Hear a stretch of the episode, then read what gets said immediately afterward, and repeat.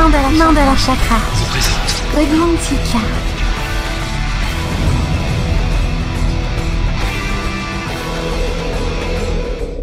Le replay, ça s'est passé sur Witches Radio. Witches Radio.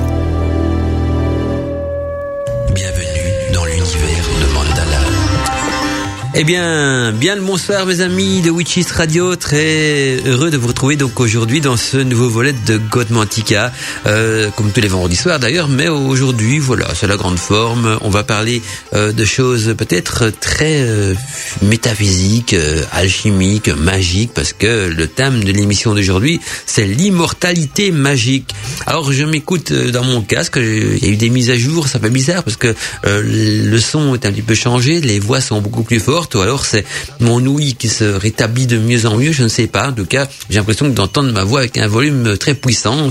Il y a de la pêche dans ce casque, c'est génial. Donc c'est très space. C'est possible que mon ouïe qui se, qui se rétablit, hein, parce qu'à force d'avoir des casques sur la tête, on devient un petit peu sourd, mais c'est pas le cas de mon côté. En tout cas, ce soir, c'est la, super forme nouveau écoute aussi, c'est étonnant.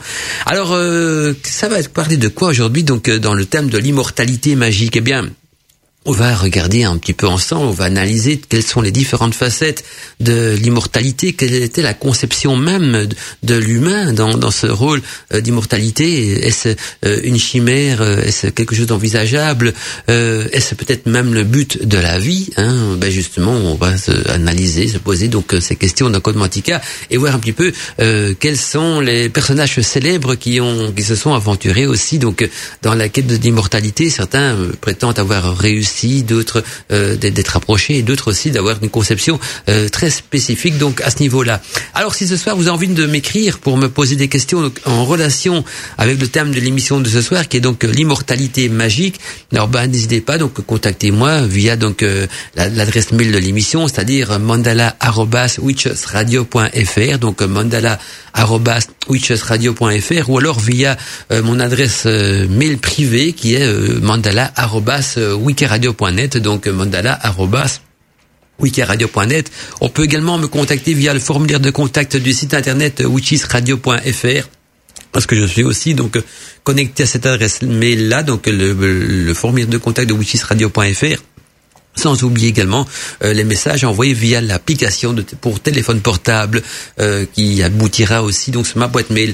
En tout cas donc euh, ce soir, j'ai beaucoup de choses à partager avec vous. N'hésitez pas donc à me contacter, me poser des questions, faire peut-être des témoignages aussi. Vous avez peut-être lu des bouquins intéressants euh, sur ce sujet, ou bien euh, peut-être fait des recherches personnelles. Et donc, euh, si vous avez envie de partager des choses sur dans l'émission, n'hésitez surtout pas. Alors, c'est vrai que hum, vendredi passé, dans l'émission débat libre antenne, j'ai pas eu la possibilité, en tout cas de mon côté, de partager tous les messages qu'on a reçus par mail, parce que voilà, les débats étaient très passionnants. On a eu beaucoup de messages par le chat. On a voilà a eu des contacts de tous les côtés et, les deux heures de l'émission sont passées beaucoup trop vite, mais ce n'est qu'à partie remise. Et donc j'espère que les, les personnes qui n'ont pas eu leur message qui ont été euh, partagés sur l'antenne ne sont pas trop déçus parce que voilà, c'est pas évident. Il faut euh, pour passer des messages sur l'antenne, il faut qu'il y ait des, des, temps blancs, des temps morts, on va dire, hein, parce que les, les, voilà, on peut pas bloquer nos nos invités, nos interlocuteurs, et donc euh, on essaie d'en intégrer quelques-uns, c'est pas évident. Hein. Donc euh, ne m'en voulez pas si on n'a pas eu le temps de tout passer sur l'antenne, mais vous savez que dans les émissions débat libre antenne,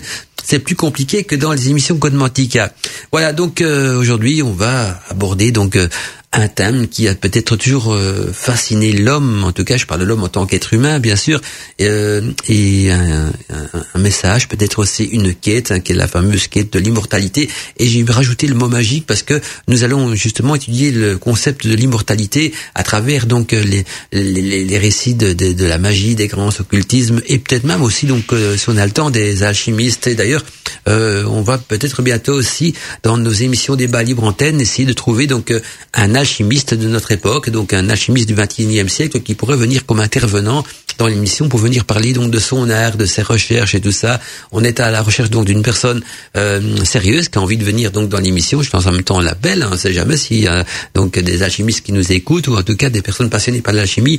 Et ce sera, j'espère, le, prochain thème donc de l'émission débat libre antenne, ce qui m'a donné envie déjà aujourd'hui de mettre euh, un avant-goût, hein, de faire un petit plat d'entrée avec euh, l'immortalité magique. Alors il faudra peut-être définir qu'est-ce que c'est euh, réellement que l'immortalité, parce que je suis sûr que chacun d'entre vous a un concept différent peut-être de cette notion d'immortalité. Alors pour qu'on parle des mêmes choses, il faut d'abord distinguer deux types d'immortalité. Il y a l'immortalité euh, métaphysique et religieuse, qui est la survivance de l'âme, hein, que l'âme donc après la mort aurait une certaine survivance. On verra quel type de survivance elle pourrait avoir.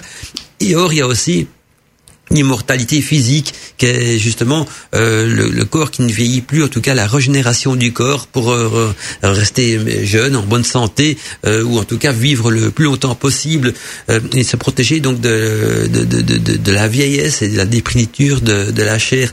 Et donc on verra que ce sont quand même deux conceptions différentes et deux courants complètement différents aussi. Et donc on va peut-être commencer par parler donc de l'immortalité de l'âme dans les religions. Et là on, arrive quand même à deux grands courants au niveau de l'immortalité de l'âme, parce que euh, il y a le courant de la réincarnation et à le courant du paradis. Alors dans les religions monothéistes, on parle souvent donc de, paradis, c'est-à-dire que euh, dès on, on, passe notre vie sur terre et si la vie on, l'a vécue d'une manière euh, pieuse, avec suffisamment de sagesse, avec la divinité dans son cœur, et, et qu'on voilà qu'on a une vie exemplaire, je veux dire euh, exempt de, toute euh, violence, de tout mal, quoi que ce soit, on aurait accès donc à un autre univers, un, un, autre plan peut-être métaphysique qui s'appellerait le, paradis. Et comme tout est dualité dans notre univers, ben euh, justement les, personnes mauvaises, euh, violentes, euh, voilà les criminels et tout ce qui tout ce qui n'est pas très, euh, j'emploie une très très religieux entre guillemets, ben terminerait à l'enfer. là, on arrive donc déjà à une notion de survivance de l'âme dans une notion de paradis euh, qui est peut-être au fait le paradis perdu comme euh, diraient certains euh, c'était l'endroit originaire de l'âme. L'âme elle a chuté donc sur terre dans un corps animal ce qui est devenu donc l'être humain et donc l'âme doit reconquérir son immortalité au niveau du paradis par son comportement qui doit être digne donc d'un comportement divin c'est-à-dire un comportement qui pourrait rétablir donc la divinité de l'homme alors, les notions d'accès au paradis varient bien sûr d'une religion à l'autre, parce que euh, dans certaines religions, quand on n'est pas prêt pour aller au paradis, la réincarnation est toujours possible. Donc, euh, même dans, dans la religion catholique, il y a, des, des, versets bibliques qui peuvent être assez ambigus. Essaie de penser que voilà euh, la réincarnation euh, ou, ou, en tout cas le paradis, on y a accès que si on est prêt. Je pensais justement à un passage biblique de, dans le, le, Nouveau Testament euh, qui concerne les, les amantes, les amantes, donc les, amantes qui sont qui, qui, qui sont dans qui sont décédées, qui sont dans l'obscurité, qui attendent la venue du, du Christ. Et quand le Christ vient près d'eux, ils, regardent. Je résume ma manière Bien sûr, s'ils ont suffisamment d'huile dans leur lampe, c'est toute une manière allégorique, symbolique, parce qu'on sait bien que le Christ il parlait par allégorie, par métaphore, et, donc euh, ceux qui avaient leur lampe d'huile trop trop vite retournaient sur terre et, ne pouvaient pas le, suivre. Donc on a toujours cette notion aussi qu'il faut être prêt, il faut avoir euh, atteint donc euh, une, un certain un certain statut qu'on pourrait appeler donc le statut donc de transfiguration. Alors il y a aussi l'autre principe que le principe de réincarnation qu'on retrouve dans beaucoup de religions telles que le bouddhisme et, d'autres religions euh, asiatiques. Alors la réincarnation, c'est justement la survivance de l'âme euh, en se réincarnant de corps en corps, c'est-à-dire que de vie en vie, euh, on, on, passe un petit bout de temps sur Terre, on, on vieillit, on meurt, et au fait le corps n'est qu'un véhicule, un petit peu comme une voiture. Quand votre voiture est, est usée, euh, ou toute cabossée, ou plus bonne à rien, on la porte à la casse et on achète une nouvelle voiture toute blanche 59, eh bien, la, survivance de la réincarnation est un peu ce principe-là. C'est-à-dire qu'après la mort, donc on est réincarné dans un nouveau corps euh, et on est reparti pour une nouvelle vie. Alors, euh, quand on parle de réincarnation, on parle aussi de notion du karma, parce que euh, la réincarnation, ce n'est pas un luxe, on n'est pas là pour vous dire tiens, je suis sur terre, je suis le top maître, je change de vie comme j'ai envie. Non, on est là justement pour évoluer, toujours dans le but de retrouver cette divinité perdue, donc euh, de vie en vie, on est censé euh, évoluer ou, faire marche arrière aussi. Hein. On peut avancer euh, ou d'évoluer en marche arrière. Et donc le but de ces multiples réincarnations est quand même d'arriver à, ce qu'on pourrait dire à une finalité, à une finalité qui serait également donc la transfiguration. Certains vont employer d'autres termes comme l'ascension, hein, mais donc le nombre de réincarnations permet aussi, a aussi comme but donc à un moment donné d'obliger l'homme a quitté sa, sa, va dire sa dépouille humaine, son corps humain, pour euh, arriver donc à une dépouille beaucoup plus divine, beaucoup plus euh, lumineuse. Alors on peut parler d'immortalité magique parce que euh, la réincarnation rend l'homme peut-être euh, immortel mais pas éternel. C'est-à-dire que l'homme, je parle bien sûr de l'homme en tant qu'être humain. J'ai pas envie d'avoir les féministes sur le dos. Hein, sinon je veux dire l'homme et la femme. Hein, on est bien d'accord. Euh, je, veux dire l'homme en tant qu'humanoïde. Hein, voilà. Hein, J'en peux rien qu'on dit, on dit, on dit souvent l'homme, ça veut rien à voir avec les sexes. Hein. Je sais bien que les féministes ils sont tétillants là-dessus, donc je vais quand même faire attention. Mais on va dire l'humain, c'est peut-être plus simple aussi, quoi, que dans les dictionnaires, on met souvent l'homme, on parle de l'homme néo-sapien, de l'homme de Néandertal, de l'homme préhistorique, on dit pas l'humain préhistorique, l'humain néo-sapien, quoi que ce soit, enfin soit. Donc, euh, cette notion de, de réincarnation est, euh, est, importante parce que on est immortel mais pas éternel, c'est-à-dire que le, le, jour où il n'y a plus de corps pour se réincarner, hein, ça serait la fin du monde, que je sais pas, moi, que le soleil euh, implose ou, ou que, que, que l'être humain s'entretue par leur bombe nucléaire et tout ce qui est arsenal de destruction qui euh, massif qui pourrait euh, créer euh, tout au long des siècles, eh ben il n'y a plus de corps pour se réincarner et donc dans ce cas-là, ben, l'homme disparaîtrait, l'être humain, on va dire, disparaîtrait à tout jamais. Il n'en resterait plus aucune trace parce que il s'éteindrait par manque de corps pour se réincarner. Alors la notion justement de réincarnation, de sortir de, ce, de cette prison de, des multiples réincarnations, de cette prison qui est aussi une prison d'apprentissage pour arriver à un moment donné donc à devenir ce qu'on appelle un être de lumière, donc transfiguré, à ne plus devoir dépendre d'un corps physique pour survivre et à pouvoir se, se nourrir directement donc de ce qu'on pourrait dire la lumière euh, divine. Et donc c'est ça un petit peu le but final. Et d'ailleurs, euh, en Égypte antique, il y avait un jeu qui, que vous connaissez tous. C'était un jeu très ancien d'Égypte antique, mais qui a été euh, rebaptisé et réutilisé donc dans nos sociétés modernes. C'est le jeu de loi, le jeu de loi que vous avez tous joué quand vous étiez jeune, euh, allez, en tant qu'étudiant ou en tant qu'enfant en tout cas, hein, bien, et a une origine égyptienne. Et nous, on l'appelle le jeu de loi. Et donc on, on met, on a une, comme les pions, ce sont des, des, des, des lois, bien sûr. En Égypte, c'était le jeu de la loi, hein, de, la, de cette loi divine. Et donc, et loi était en plus sacré. C'est tout un jeu de mots. Je peux rentrer dans les détails. Et au fait, le jeu de noir, le de loi symbolise un petit peu aussi les multiples réincarnations. Ça vous permettra bien de, de comprendre comment ça fonctionne. Donc, euh, on jette les dés. Hein, les dés, ça, on peut considérer ça les dés comme le karma. Hein, de vie en vie, on jette les dés et on peut avancer d'une case, reculer d'une case, aller en prison, euh, passer son tour. Et euh, tout ça, ça fait partie de, la roue karmique et du cycle des réincarnations.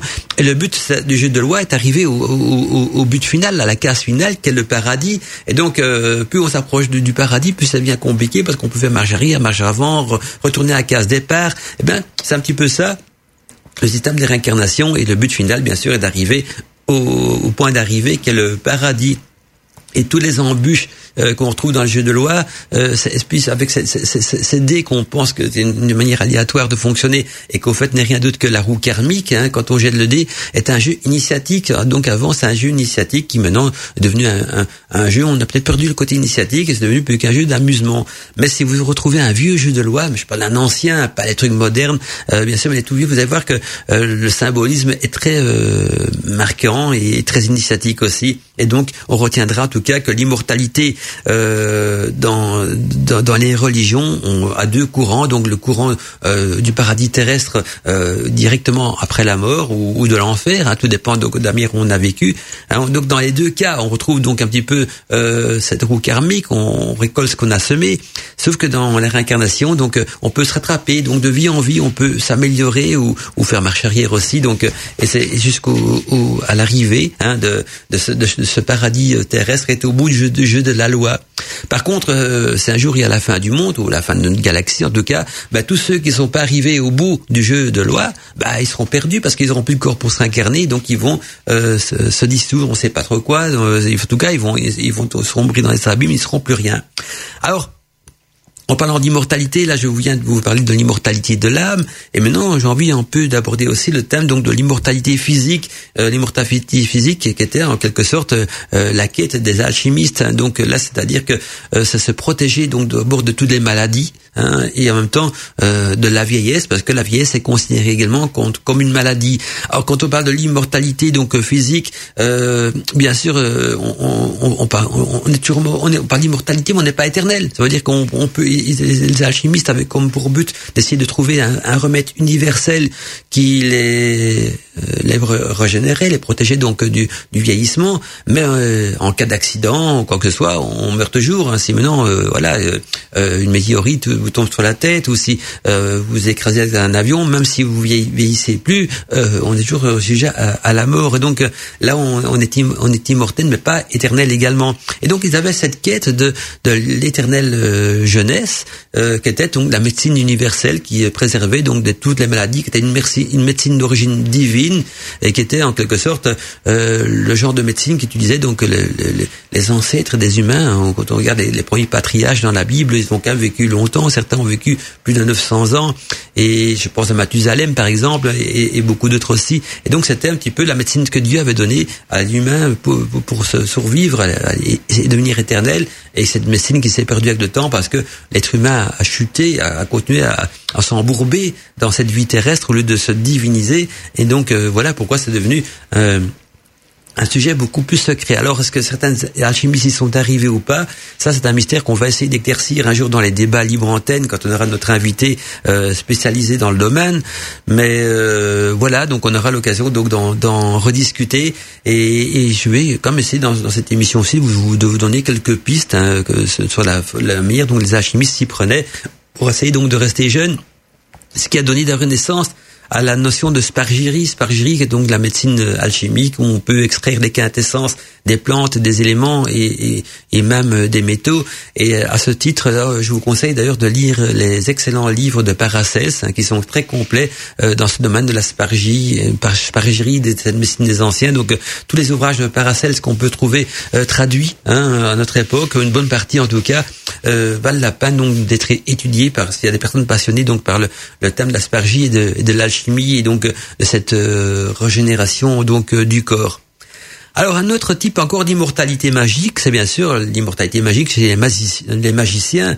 Là, c'est un autre nom, c'est tout à fait un autre domaine. Donc dans l'univers de la magie, l'immortalité magique s'appelait donc la palingénésie. La palingénésie, ça veut dire quoi? Ben, C'est régénérer un corps à partir de, de ses cendres. Là, on va dire, là, euh, Mandala, on est en plein science-fiction, on est en plein euh, délire. Non, pas du tout. Il y a eu vraiment des livres qui ont traité donc euh, de palingénésie. Et d'abord, le livre excellent de Lovecraft qui, qui était l'affaire Charles Dexter, qui parle justement de, de palingénésie. Mais il y a aussi donc un autre livre qui s'appelle La mémoire du sang. Hein, vous tapez sur Internet La mémoire du sang, je pense qu'on peut le trouver en PDF, qui sont des ouvrages très anciens qui parlaient donc de, cette science très secrète qu'est la plingénésie, qui donc ressusciter et régénérer un, être humain ou n'importe quel être vivant à partir de ses cendres. Et là, on rentre, on n'est plus dans le domaine de l'alchimie, on n'est plus dans le domaine non plus de, du religieux, on est vraiment dans le domaine de la magie parce que c'est par des incantations, par des rituels, par euh, des, formalités. Euh, très magiques qu'on arrive donc à partir de cendres à recréer donc l'être vivant à qui appartiennent ces cendres. Et puis, on voit une autre, un autre type d'immortalité beaucoup plus contemporain, qui est justement l'immortalité de la science contemporaine, où là on recherche donc des nouveaux médicaments, des, des, des, des, des médicaments qui peuvent ralentir le vieillissement, et, et, ça fonctionne plus ou moins bien aussi, parce que euh, avant la moyenne de durée de vie des êtres humains, euh, je parlais au Moyen Âge, c'était quand même 30-40 ans maximum, maintenant euh, on peut dire 80, même des centenaires, hein, de plus en plus sur Terre, donc la médecine a quand même plus ou moins évolué, mais euh, voilà, on est encore loin de la perfection euh, que, que, recherchent donc les alchimistes, qui est justement cette, médecine universelle. En tout cas, la science contemporaine envisage aussi d'autres pistes d'immortalité que la, la cybernétique, la cybernétique qui serait donc de remplacer les organes malades du corps par des organes bioniques. Hein, donc, on, on, rentre dans la robotique là, donc des organes bioniques, et peut-être même un jour donc, de remplacer tout le corps qui vieillit par un corps bionique. Donc euh, le corps, ce serait une sorte de corps bionique, on pourrait dire entre guillemets, pour employer un terme, plus cru, un, corps robotique dans lequel on, intégrerait donc la, la, conscience humaine. Et là, donc, ce corps robotique pourrait vivre aussi longtemps qu'on le veut, parce que quand une pièce est en panne, il suffit de la remplacer c'est comme une voiture, quand il y a une pièce qui est en panne, on la remplace. Donc, euh, dans un corps robotique, quand il y a une pièce qui est en panne, on la remplace et ça permettrait donc à non seulement euh, à, l'humain de vivre très longtemps, et aussi donc de s'embarquer dans des voyages euh, euh, stellaires, dans des voyages dans l'espace, parce que ce sont des longues distances, parce que justement euh, le corps ne vieillissait plus, donc ils peuvent se mettre en stand-by, en attente, hein, et dès qu'ils arrivent près d'une planète, se, réveiller, on serait donc intégré dans une sorte de, de, de, machine, et petit à petit, de ce qui ferait que le, le, côté de la, humain en tant qu'homme cellulaire et humain cellulaire disparaîtrait, on deviendrait donc des hommes bioniques, et qui vous dit que d'ici 1000 ans, 2000 ans, voilà, les êtres humains ne seront plus construits de chair et d'os, mais peut-être donc de, de, pièces mécaniques et de robotique. En tout cas, euh, certains milliardaires y pensent déjà. Hein, tous ces milliardaires qui essayent d'aller sur Mars actuellement, qui, qui font des essais avec des fusées, ils ont aussi cette idée-là de se rendre immortels en vivant donc dans dans un corps bionique et ils font des recherches aussi donc de ce côté-là. Donc euh, on n'est pas dans la science-fiction, mais vraiment dans des recherches contemporaines et il y a des gens très sérieux qui investissent donc euh, des grosses sommes d'argent donc dans ce genre de recherche. Alors je vais jeter un petit coup d'œil euh, sur la boîte mail donc pour voir un petit peu ce qu'on a comme message ce soir. Voilà, je regarde, je ne suis pas connecté du tout aujourd'hui. Alors on va commencer par Patricia. J'ai un message de Patricia qui nous dit bonsoir Mandala, c'est toujours avec les mêmes grands plaisirs que j'attends donc le, vendredi soir, le rendez-vous de Godmantica avec ma petite bougie, mon encens euh, allumé. Gros bisous à toi, Patricia, de Patricia. Donc gros bisous à toi aussi, Patricia. Alors c'est vrai que pour écouter Godmantica, si on veut se mettre dans l'ambiance magique de Godmantica, c'est toujours bien donc euh, d'allumer une petite bougie. Hein. on se met à la dans une mire tamisée, une petite bougie, petite baguette d'encens. On se couche dans le canapé ou dans son lit et on se laisse bercer donc euh, aux effluves magiques de Godmantica. Alors j'ai aussi un message qui vient donc de via de l'application pour téléphone portable. Je pense que c'est Thomas, c'est pas signé, mais il y a le, le, Thomas qui apparaît en haut, donc je suppose que c'est le nom de, de, l'expéditeur qui dit bonjour Mandala, j'écoute tes podcasts, les podcasts Godmandica depuis un moment, mais c'est la première fois que je t'écoute en live. Ah ben bienvenue Thomas, si c'est ton nom. Parce que je vois je vois Thomas en titre, donc je suppose que c'est ton nom. Bienvenue donc dans les lives de Godmandica. C'est différent parce que en podcast on retire les musiques pour des raisons de droit d'auteur, on a retiré toutes les ambiances musicales souvent une programmation choisie en conséquence de l'émission. Donc ici, tu auras les musiques, tu auras le, le, direct et puis euh, tu auras l'émission intégrale parce que les podcasts sont également des résumés. Donc on fait des résumés. Euh, il y a parfois des, des, des, coupures, je vais pas dire de la censure, mais des coupures pour euh, rendre le podcast beaucoup plus court. Donc je poursuis le message donc de Thomas. Bonjour Mandala, j'écoute des podcasts de Gondmantica depuis un moment, mais c'est la première fois donc que, que j'écoute en live. Je suis assez néophyte de l'ésotérisme, mais je ressens donc une sorte d'appel en moi. J'ai hâte d'en apprendre plus. Bonne soirée et à très vite. Bien, bienvenue donc dans les lives de Godmotica. Toujours un plaisir donc de voir que ces podcasts euh, permettent d'acquérir donc des nouveaux auditeurs parce que c'est le but un petit peu de nos podcasts et surtout euh, ils ont surtout comme but donc de faire euh, découvrir nos émissions en live. Ah ben voilà, je reçois bien le, message de Thomas également par par mail qui me dit la même chose. Donc euh, c'est bien son nom parce que là c'est signé. Donc voilà, mais, j'ai bien reçu de vos messages. Merci à toi donc Thomas. Et alors aussi attends, voilà. Ah ben je, je vais expliquer ça. Voilà. Thomas qui demande comment ça s'écrit euh, la spar, par, spargerie. Il a écrit aspargerie. Non, c'est spargerie. Spargerie. Voilà, spargerie. J'ai pas compris. Mémoire du sang. Laurent Brouillé, euh, hotmail.fr. Ben, euh, Laurent, ce que je vais peut-être faire, alors c'est envoyer à l'occasion, euh, comme j'ai ton adresse mail, quelques livres qui vont t'expliquer sans détail. J'enverrai un livre qui traitera donc la spargerie, un autre qui va te traiter de la mémoire du sang. Donc euh, je vais pas le livre en PDF bien sûr, mais les, les coordonnées. Donc ne t'en fais pas. Je garde ton message, Laurent, et je t'enverrai donc des livres intéressants qui vont te permettre d'en apprendre plus euh, sur euh, ce que c'est exactement. Parce que si je dois expliquer tout ça donc dans l'émission, on est parti pour deux heures et j'ai tellement de choses à partager avec vous ce soir que euh, on en reparlera peut-être une autre fois. Mais promis, j'envoie des livres parce que on va parler plus de spargerie quand on, aura l'occasion donc de parler d'alchimie aussi dans l'émission. Donc restez à l'écoute et surtout vérifiez l'agenda parce que il y aura une émission donc des bas libre antenne consacrée à ce sujet. Et là, vous aurez toute l'occasion donc de poser vos questions là-dessus. On aura un spécialiste dans le domaine, mais en attendant, si vous avez des questions, je peux vous conseiller quelques bons livres. J'en ai euh, quelques excellents euh, dans, dans, dans, dans, mes archives et je vous donnerai donc les coordonnées en attendant, donc on se retrouve d'ici quelques instants après une petite euh, page musicale, le temps de se détendre. Et justement, la musique choisie ce soir est en relation avec l'émission parce que c'est Michel Pépé qui nous euh, joue, une, il nous interprète cette musique qui porte le nom de Doux Elixir. Le replay, ça s'est passé sur Witches Radio. Witches Radio. C'était donc... Euh, Michel Pépé, le 12 élixir. Très belle musique. Et je pense que Michel Pépé va nous accompagner un petit bout de temps aujourd'hui donc dans dans l'émission parce que c'est une douce musique, le genre de musique que j'apprécie beaucoup.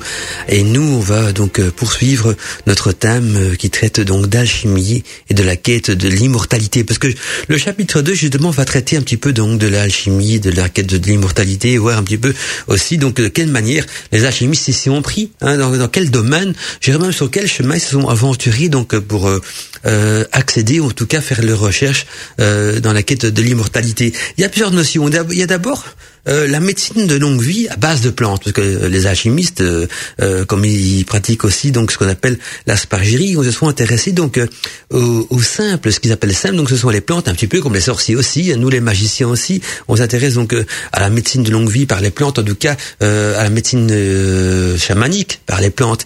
Et donc euh, à base de plantes, mais surtout en essayant d'en extraire les quintessences, ils arrivaient donc à avoir des remèdes naturels très puissants. Et là, je vous, vous conseille vraiment donc de lire les ouvrages de Paracels qui donnent non seulement des notions de recettes, mais qui parlent également aussi donc de, sa notion de médecine avec euh, le microcosme, le macrocosme et, et donc des maladies qu'il associe aussi parfois aux influences planétaires, aux déséquilibres euh, énergétiques, à beaucoup de choses. Ouais, c'est intéressant. Mais sinon, si vous voulez donc quelques exemples donc de recherche de, de l'élixir de longue vie à base de plantes. Il y a d'abord le fameux célèbre élixir suédois. Hein, si vous tapez sur internet l'élixir suédois, vous allez voir qu'il y a des textes antiques qui parlent de cet élixir, donc qui a permis à son créateur, d'après ce que dit la, légende en tout cas, de vivre 170 ans. Hein, donc le créateur de suédois, il a vécu 170 ans et n'est même pas mort de vieillesse, il est mort d'une chute de cheval. Donc il s'est cassé la nuque on parle de cheval, donc on aurait peut-être pu vivre plus longtemps. Et il paraît donc que sa longévité, il la tiendrait donc euh, grâce euh, à l'élixir suédois, donc un élixir fait à base de plantes qui porte le nom de suédois parce que la personne était euh, suédoise.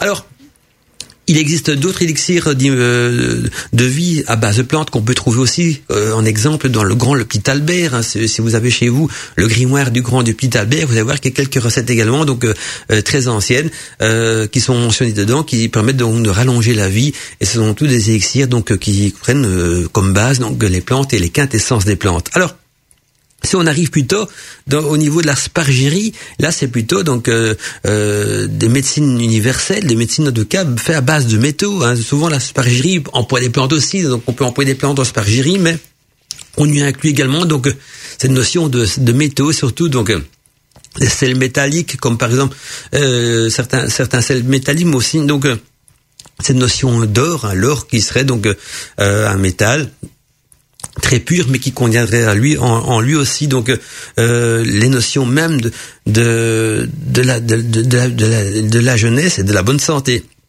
Et justement, en parlant de, de l'or, euh, qui est un métal donc euh, euh, euh pratiquement éternel, hein, l'or ne vieillit pas. Eh bien, les alchimistes ils ont réalisé ce qu'on appelle donc l'or potable, l'or potable, qui était donc cette notion pour eux, donc de, de l'élixir de longue vie. Hein. On a vu que pour les plantes, il y avait le fameux élixir suédois, plus tous les autres élixirs mentionnés dans le grand le Albert. Eh bien, les alchimistes, eux, c'était surtout la quête de l'or potable, donc était en quelque sorte un or liquide et assimilable par le corps. Alors, est-ce que d'or potable était fait à base d'or ou à base de, euh, de substances qui sont en, en relation justement euh, avec l'or, euh, c'est là, c'est le grand mystère justement euh, des alchimistes, mais euh, des recettes donc d'or potable, on peut également donc en trouver beaucoup, euh, non seulement dans les livres de Paracels, mais dans d'autres livres également donc de spargirie ou d'alchimie. Hein, vous tapez donc or potable, vous verrez que les recettes, c'est pas ça qui manque.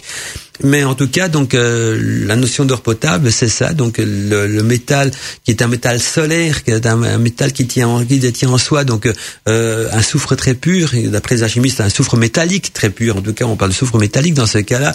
Et donc euh, cette notion-là même donc euh, était cette notion de médecine universelle. Donc l'or potable permettait aussi de, de, rallonger la vie et de guérir toutes les maladies. Puis il y a aussi la pierre philosophale. Hein, si on reste dans le domaine des alchimistes, il y a la fameuse pierre philosophale weil qui elle avait cette possibilité donc de régénérer le corps et, aussi, bien que les métaux. Donc elle purifiait et régénérait les métaux et, tout ce qu'elle faisait donc au niveau des métaux, elle faisait également donc au niveau de la vie, des, des, des, corps, tout ce qui va avec.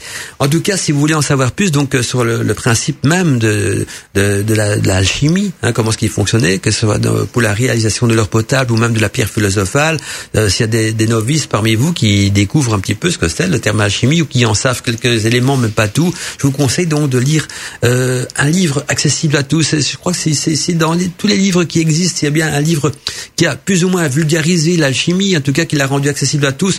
Ce n'est pas un grand livre initiatique, vous n'entendez pas à apprendre des choses initiatiques euh, dans ce livre-là, mais vous allez surtout apprendre ce que c'est réellement l'alchimie avec des, témoignages, de, des, témoignages à travers l'histoire euh, et surtout la première partie où il parle de la quête donc des alchimistes, explique vraiment bien donc quel était le but des alchimistes était le but de leur recherche. Contrairement à ce que beaucoup pensaient, le but de, la recherche des alchimistes n'était pas de fabriquer de l'or, même s'ils pouvaient le faire avec leur pierre philosophale. Le but des alchimistes était surtout donc de retrouver leur, leur immortalité, leur divinité perdue et de renouer donc avec le divin euh, en, justement en perfectionnant leur corps, leur âme et leur esprit, en fusionnant ce qu'ils appellent euh, l'animal, le spiritus, le spiritus et le corps, hein, et pouvoir retourner donc euh, vers cette notion de divin et, accéder donc à cette à cette éternelle reconnaissance de la, de la, sapience, donc à redevenir immortel, mais à redevenir aussi plus divin. Donc voilà, il n'y avait pas du but d'ego, quoi que ce soit. Évidemment, on, quand on parle d'alchimie, on retient toujours ouais, les faiseurs d'or, tout ce qui va avec. Ce n'est pas du tout le, but de l'alchimie. Ça n'était pas que ça. Et souvent, on confond parfois euh, l'alchimie et les souffleurs qui, eux, justement, avaient comme but de, réaliser les transmutations métalliques en or. Ils ne sont sûrement jamais arrivés. Par contre, l'alchimie, c'était pas du tout son but. Même, même si sa pierre le permettait, c'est son but de régénérer son corps et de se rapprocher donc du divin, était même de renouer avec le divin en tout cas, donc le livre que j'ai envie de vous conseiller ce soir s'intitule justement euh, comme titre Le Trésor des alchimistes. Donc retenez bien ce nom-là, c'est Le Trésor des alchimistes. Et l'auteur c'est Jacques Sadoul, hein, et on trouve ce livre donc euh, dans les éditions J'ai lu, l'aventure mystérieuse. Ouais, ces petits livres rouges qui coûtent pas cher, on les trouve facilement d'occasion à, un ou deux euros. Hein, donc euh, retenez ça, donc le Trésor des alchimistes. L'auteur c'est Jacques Sadoul. Euh, donc euh, Sadoul c'est S-A-D-O-U-L et donc c'est dans les éditions J'ai lu l'aventure mystérieuse. Je vous conseille ça vraiment pour les débutants bien sûr pour vous, remettre un petit peu dans le, bain de la, la, quête ancienne des alchimistes et comprendre vraiment qu'est-ce que les alchimistes recherchaient euh, à travers euh, leurs travaux hein, en laboratoire et aussi dans, dans, cette avancée donc vers Dieu. Parce qu'on dit que l'alchimie est un don de Dieu. Et donc voilà trouve c'est bien expliqué et ça vous permet donc peut-être pas d'ouvrir la porte parce que c'est dit c'est pas un livre initiatique, mais de vous approcher donc euh, du seuil euh, du mystère. Eh bien, je regarde un petit peu donc euh, les messages reçus sur la boîte mail. Je vois qu'on a reçu un message d'Anassa, Anassa qui nous dit donc bonsoir Mandala, encore une belle soirée que tu nous présentes. Alors elle nous dit qu'il y a Vincent Lauvergne qui est très connaisseur donc dans l'alchimie et Paracels. Eh justement, c'est à lui que je pensais tiens quand je parlais de d'émission des bas libres antenne, je pensais justement inviter Vincent Lauvergne pour parler d'alchimie parce qui est déjà venu euh, participer avec nous hein, dans d'autres émissions d'IBA Libre Antenne.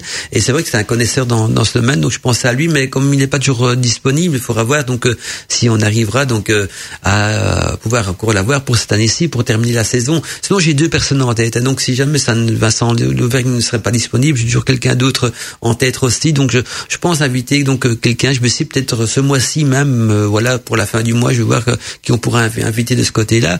Mais que je pensais justement euh, dit euh, à NASA, mais voilà, si jamais ça ne va pas avec lui, parce qu'il est très occupé, je sais bien qu'il fait des séminaires, il fait des conférences, il fait des cours, il écrit des bouquins, donc euh, pour avoir aussi, donc un jour j'ai quelqu'un d'autre également, donc qui pourrait être invité aussi, donc on verra. Euh, je vous laisse la surprise. Hein, je sais même pas encore moi-même qui est invité, mais j'avais, à lui je pensais. Donc au départ c'était donc vraiment lui que je, je sais bien qu'il a écrit beaucoup de choses intéressantes là-dessus. Donc je poursuis ton message qui dit il est très intéressant à écouter, tu devrais l'inviter. Bonne soirée à toi Mandala et toutes les personnes qui écoutent. En tout cas, c'est prévu qu'il viendra donc dans une émission au débat libre antenne de cette de cette fin de saison et je vais essayer donc de l'inviter donc pour parler d'alchimie si je vois qu'il est disponible et prêt donc à venir dans dans les débats libre antenne. Alors j'ai Robert Tarot qui nous a envoyé un message aussi qui nous dit euh, bonsoir Mandala, bonsoir aux auditeurs. En tant que païen, nous dit Robert, je sais que l'être humain est d'origine divine et donc immortel. La, seule chose qui soit mortelle, donc c'est le corps physique, nous dit Robert, que nous occupons, car il, est, il en est ainsi dans le monde sensible, donc le monde de la matière. Pour moi, euh, dit Robert, ceux que l'on a qualifiés d'immortels sont simplement donc ceux qui se réincarnent rapidement et pour une raison que j'ignore, hein, euh, gardent donc des souvenirs assez précis de leur vie antérieure. Mais nous, néo, euh, nous païens, quelle que soit donc notre tradition, nous savons que le but de nos vies est de s'élever donc jusqu'à ce que l'on soit plus obligé donc de se réincarner. Et la vie donc est un enseignement qu'on doit suivre. Hein. On peut en discerner donc le but et le sens. Et dans certains outils ésotériques même qui sont des outils qui peuvent vous savez vous aider à discerner donc le sens et le but de la vie, comme par exemple nous dit Robert donc le tarot. Je vous souhaite à tous une excellente émission. Merci Robert pour ce message. Et donc c'est vrai que comme explique Robert, euh, les Paliens et les Wiccans aussi, donc euh, eux sont surtout donc euh, des croyants par rapport à la réincarnation, parce que déjà donc à travers les rites des sabbats, on célèbre un petit peu la réincarnation des saisons et aussi donc du dieu et de la déesse. Et donc, euh, et le but de tout ça, donc, euh, est la transfiguration, comme l'expliquait Robert, de d'évoluer. De, alors euh, justement, je vais poursuivre donc sur la transition que Robert m'a ouverte pour parler un petit peu de l'immortalité donc de l'âme. Et là, donc on quitte l'immortalité du corps physique et de l'âme qui fait partie donc du domaine de la chimie. Maintenant, on va retourner donc euh, dans l'univers plutôt métaphysique où on parle d'immortalité de l'âme. Et là, selon donc les anciennes traditions et religions, l'âme humaine donc doit reconquérir son immortalité. Donc elle a été déchue. Donc si l'être humain est sur terre, parce que euh, ça c'est les religions qui en parlent, c'est même pas, moi. Donc ils disent que l'âme a été euh, déchue. Donc euh, ils parlent de la chute de l'âme dans les régions monothéistes. On parle dans l'Ancien Testament donc de l'âme qui a chuté sur terre. Et donc l'âme doit reconquérir son immortalité par la sagesse, par la sapience, par euh, des connaissances spirituelles aussi. En tout cas, donc euh, le but de la vie, c'est de reconquérir son immortalité.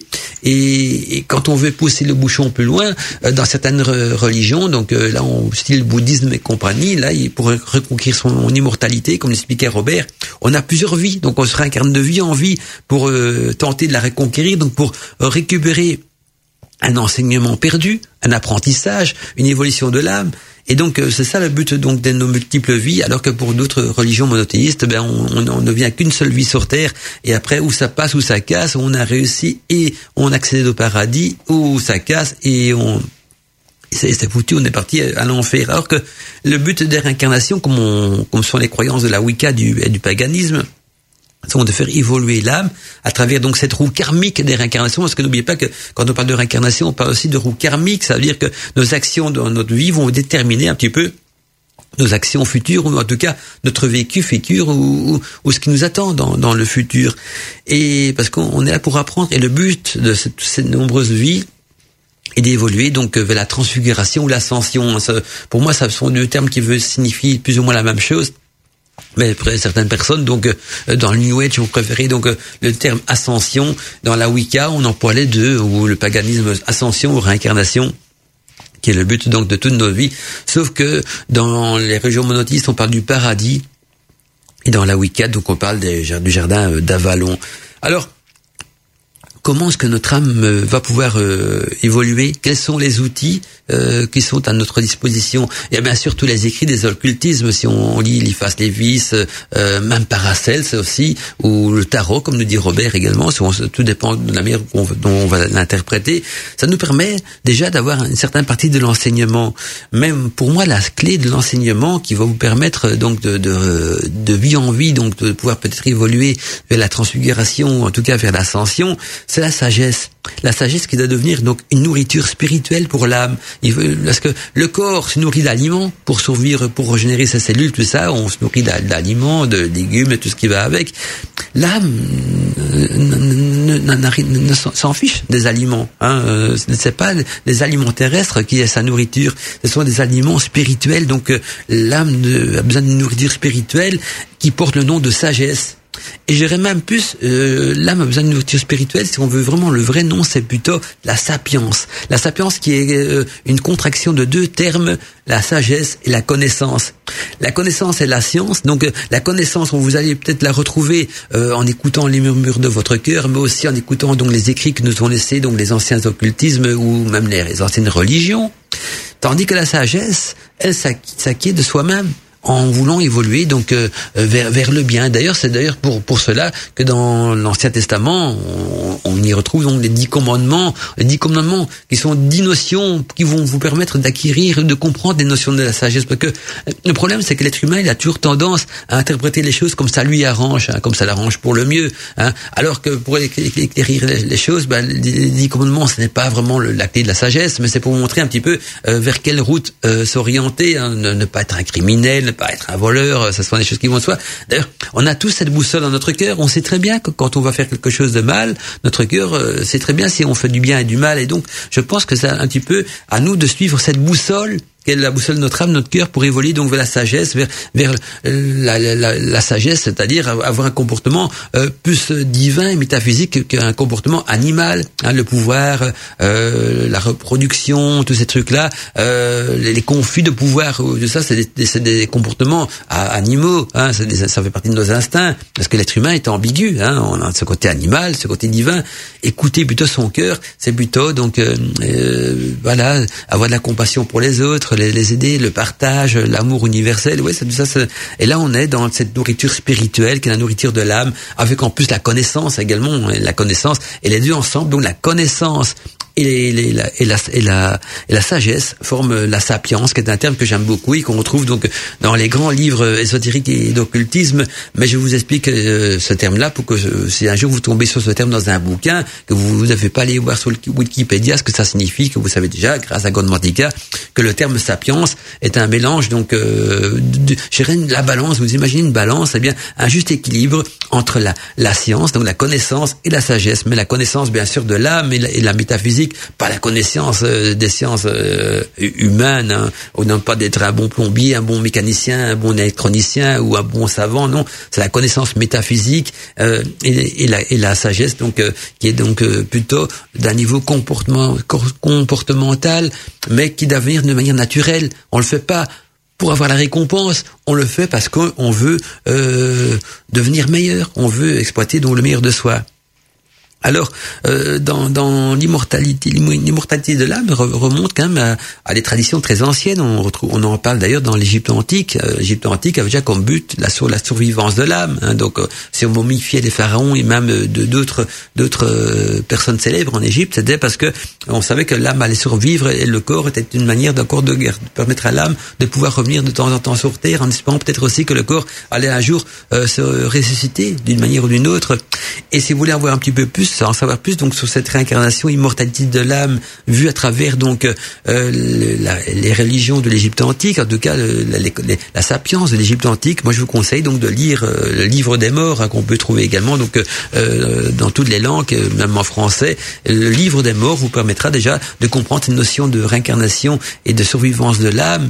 Euh, en tout cas de l'âme qui doit suivre un chemin. Je peux pas, j'aime pas le terme réincarnation pour l'Égypte antique, j'ai plutôt donc de survivance de l'âme dans le livre des morts.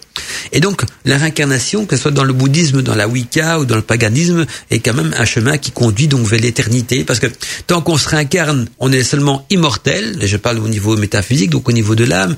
Et dès qu'on arrive donc au bout du chemin, au bout du jeu de loi, on, on est donc euh, éternel parce que on arrive euh, à cette transfiguration. Donc euh, on, on, quitte le domaine de la matière pour de, un peu comme la chenille qui devient après un papillon. Là, on, on, devient donc un être de, de lumière. Donc, euh, on, se transfigure, on, bien on devient un être ascensionné, pour faire ce terme-là. Et donc là, on est en chemin vers l'éternité.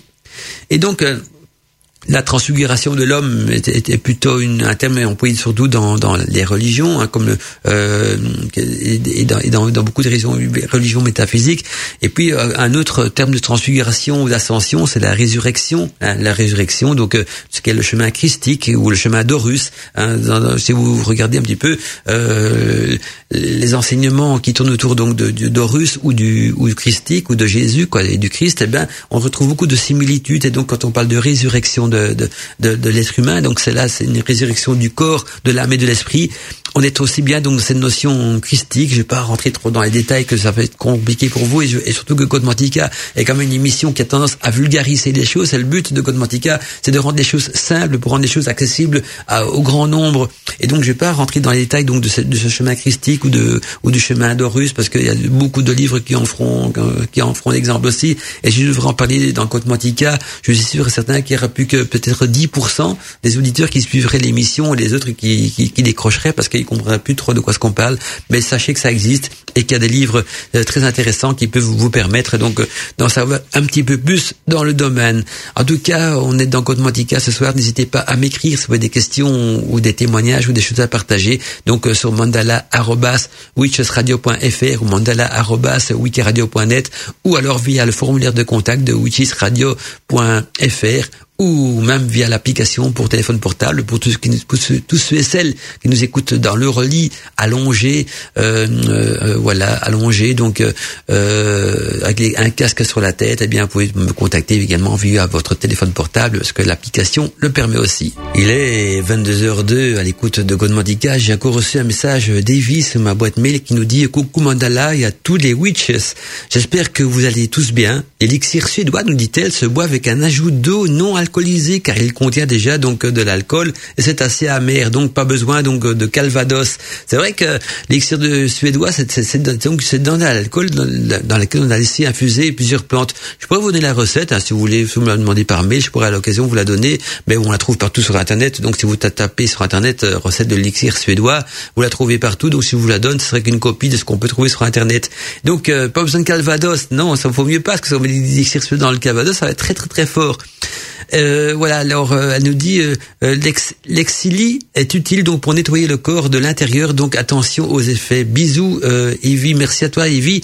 Et justement Evie, ce, ce week-end je vais essayer la recette de tarte tatin que nous m'avons envoyé donc une tarte de, de Normandie donc que je vais essayer. Donc si je l'ai réussi, je t'enverrai une photo de, de ce que, à quoi ça ressemble.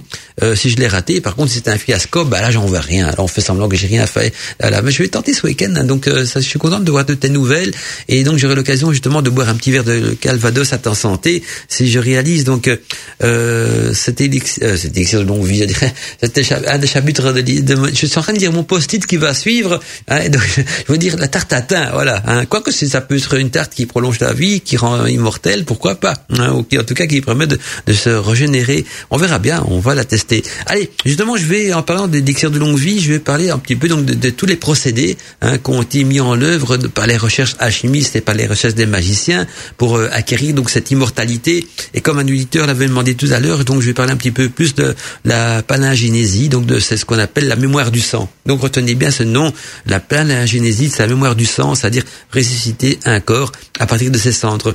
D'ailleurs, la, définition de la, palingénésie, hein, je vais l'épeler aussi, comme je comment ça s'écrivait, c'est P-A-L-I-N-G E-N-E-S-I-E, donc P-A-L-N-G-E-N-E-S-I-E, la palingénésie. C'est la résurrection donc d'une chose à partir de ses cendres. Euh, il y a eu d'étranges expériences qui ont même été faites là-dessus par les magiciens, les alchimistes. Vous allez voir qu'on retrouve beaucoup de témoignages là-dessus dans les écrits. Et moi, je vous conseille d'ailleurs euh, un, livre que je vais vous donner donc euh, d'ici quelques instants. vous allez voir, c'est un, un, des meilleurs livres qu'on peut trouver. En tout cas, un des plus complets. Parce que tous ces livres qui traitaient donc de palingénésie ont été détruits hein, à l'époque de l'Inquisition. Euh, voilà, quand on chassait les sorcières, euh, ce genre de bouquins-là étaient considérés comme des bouquins euh, pas très nets pour la, religion. On ressuscitait un être humain à part de ses centres, alors que au niveau de la religion, là, c'est la résurrection possible, c'est celle, celle, donc christique, la voie christique. donc c'était considéré comme la magie noire à l'époque, et donc tous les livres qui traitaient de ça ont été quasiment brûlés, sauf un qui a pu échapper, en tout cas entre les mailles du filet. Il y en a eu d'autres, mais c'est un des, plus complets, je pense, et je vous le donnerai donc les références d'ici quelques instants. Mais euh, il faut savoir que les premières recherches donc de panagénésie ont été pratiquées par les magiciens hein, en essayant donc justement de régénérer une plante à partir de ses cendres. Et, donc un exemple que les magiciens euh, relatent souvent dans leurs écrits, de, un exemple de panagénésie, c'est souvent l'exemple des orties brûlées. C'est-à-dire qu'ils vont brûler des orties. Hein, euh, ils vont prendre des orties d'abord fraîches. Ils vont les mettre sécher. Quand les orties sont devenus séchés, ils vont les brûler complètement jusqu'à obtenir donc ce qu'on appelle euh, une cendre blanche. Hein. Donc euh, quand tous les orties, les orties ont été brûlées, on récupère la cendre d'ortie. Donc il les brûle dans un poêlon, pas sur un feu. Donc il faut récupérer que la cendre d'ortie, rien d'autre. Et quand les orties ont été brûlées, ils vont récupérer la, cendre blanche et ils vont la lessiver, c'est-à-dire qu'ils vont la laver avec de l'eau, la filtrer. Et après, donc, quand ces orties auront été infusées, lavées avec de l'eau, ils vont jeter bien sûr les cendres et ils vont filtrer cette eau à travers un linge ou même à travers un coton. C'est-à-dire parfois ils remplissent donc euh, leur bassine de l'eau qu'ils ont récoltée donc du lavage des orties. Ils la filtrent d'abord à travers un linge et puis avec un, un coton, donc ils mèchent en coton, ils la font tremper dans la bassine et la font égoutter goutte par goutte. C'est donc un, peu le principe des vases communicants. Hein, ça goutte, goutte, par goutte dans un autre récipient et ça veut dire que toute l'eau s'en va et les sels vont rester donc euh, au fond donc de, de la bassine. Et c'est ces celles-là qui sont intéressants parce que euh, les sels, une fois qu'ils sont qu'ils sont récupérés, on va les remettre dans, dans de l'eau et on va les mettre congelés. Et quand cette eau va se congeler, donc on va euh, deviendra de la glace, on verra donc à travers cette glace les orties qui vont réapparaître. En tout cas, dans la glace, on verra la forme des feuilles des orties. Ce sera plus des orties vertes euh, avec de, la chlorophylle, tout ce qu'on veut. Hein.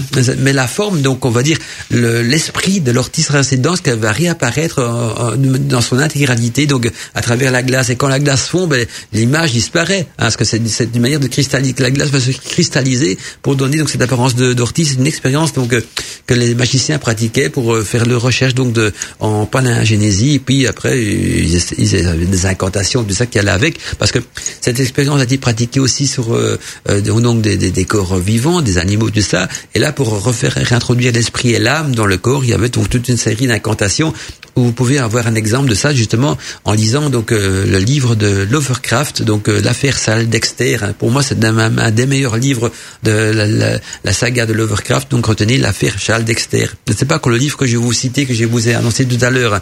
Ça, c'est juste un roman mais un roman initiatique. Alors, euh, euh, justement, en parlant de, de livres intéressants, donc euh, il y a eu des, des expériences de, de, de palingénésie, donc en tout cas non, des expériences en relation avec la palingénésie plutôt qui sont relatées donc dans deux livres très intéressants et que chacun d'entre vous, en tant que sorcier, sorcière ou, ou alchimiste ou juriste, devrait avoir dans sa bibliothèque. C'est d'abord celui que je viens de citer, donc l'affaire Charles Dexter Wart. Hein, donc le titre complet, c'est l'affaire Charles Dexter Wart, hein, et donc l'auteur c'est Lovecraft. Et on trouve ce livre donc dans dans J'ai lu fantastique. Donc, euh, tantôt, je vais parler de lu l'aventure mystérieuse. C'est bien ici l'affaire Charles Dexter Wart, hein, l'auteur Lovecraft, et se retrouve facilement en livre de poche, donc dans les éditions J'ai lu fantastique. Et alors, le second livre, qui est un des rescapés donc de l'Inquisition, hein, parce que donc l'Église catholique, Vatican, de ça d'époque, on les ont tous brûlés. Hein, ça, c'était vraiment des livres qui traitent que de ça, des livres de sorciers. Et un qui a passé entre les mailles du filet. Hein, et donc, ça s'appelle La mémoire du sang. Notez bien le titre, La mémoire du sang. Euh, c'est un long titre, Mémoire du sang, tiré contre-initiation, virgule, culte des ancêtres, virgule, sang, virgule, os, virgule, centre, virgule, palingénésie. Voilà, donc euh, le titre Mémoire du sang, tiret, contre-initiation, virgule, culte des ancêtres, sang, virgule, os, virgule, cendre, virgule, palingénésie, virgule, auteur. Et donc l'auteur, c'est Alexandre Danan. Donc l'auteur c'est Alexandre de Danan. Danan c'est D-A-N-A-2-N. Donc euh, Alexandre de D en, en, trois mots. Donc Alexandre de Danan, donc D-A-N-A-N-N, deux fois N. Et on trouve ce livre dans les éditions donc. Donc euh, dans les éditions Archie Milano, on trouve ce livre-là. Donc euh, retenez que l'auteur c'est Alexandre de Danan un D, A, il y a même un petit chapeau sur le A, donc N, A, 2 N, euh, 2 N. On peut peut-être faire des recherches sur Internet et me dire si ce livre est encore disponible. En tout cas, c'était les éditions Archie Milano. Donc deux livres à retenir. Donc euh, l'affaire Charles Dexter Ward, qui est plutôt un roman initiatique. Mais n'oubliez pas que Lovecraft a eu accès donc à des connaissances euh, qu'on a eu l'occasion de discuter dans euh, l'émission Débat Libre Antenne, qui est en podcast d'ailleurs sur le site de la radio, qui traitait donc des livres euh, initiatiques et occultes. On en parle justement de ce livre-là et un autre livre qui n'avait pas été cité, je pense, dans l'émission, mais que je cite ici, donc c'est la mémoire du sang, donc euh, contre-initiation, culture des ancêtres, sang, os, centre, palagénésie, et l'auteur, donc c'est Alexandre de Danan, édition Archimiliano, pour ceux et celles qui ont envie donc euh, d'avancer plus loin euh, dans ces recherches-là. On va parler d'ici quelques instants aussi, donc je vais vous parler donc de l'élixir de longue vie, hein, parce que ça fait partie également donc de la quête de l'immortalité. Donc après avoir compris et expliqué donc les principes de palingénésie, que je vous rappelle la résurrection d'une chose à partir de ses cendres.